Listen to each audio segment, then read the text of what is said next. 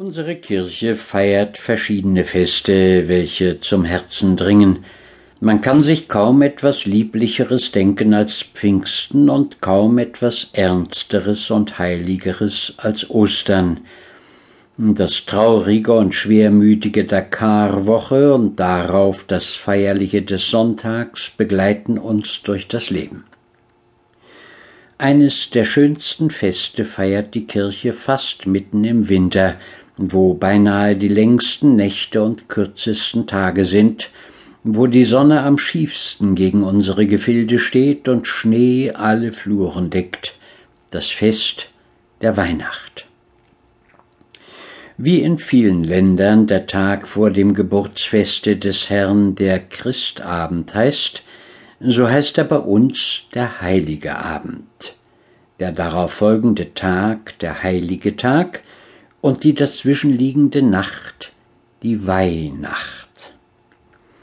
Die katholische Kirche begeht den Christtag als den Tag der Geburt des Heilandes mit ihrer allergrößten kirchlichen Feier.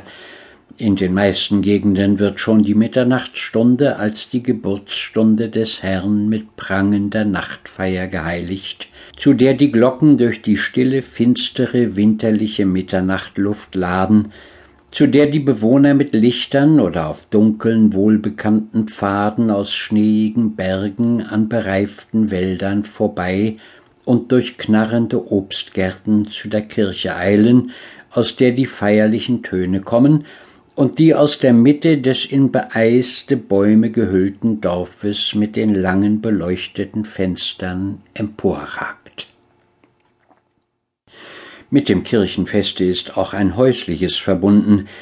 Es hat sich fast in allen christlichen Ländern verbreitet, dass man den Kindern die Ankunft des Christkindleins, auch eines Kindes, des wunderbarsten, das je auf der Welt war, als ein heiteres, glänzendes, feierliches Ding zeigt, das durch das ganze Leben fortwirkt und manchmal noch spät im Alter bei trüben, schwermütigen oder rührenden Erinnerungen gleichsam als Rückblick in die einstige Zeit mit den bunten, schimmernden Fittichen durch den öden, traurigen und ausgeleerten Nachthimmel fliegt.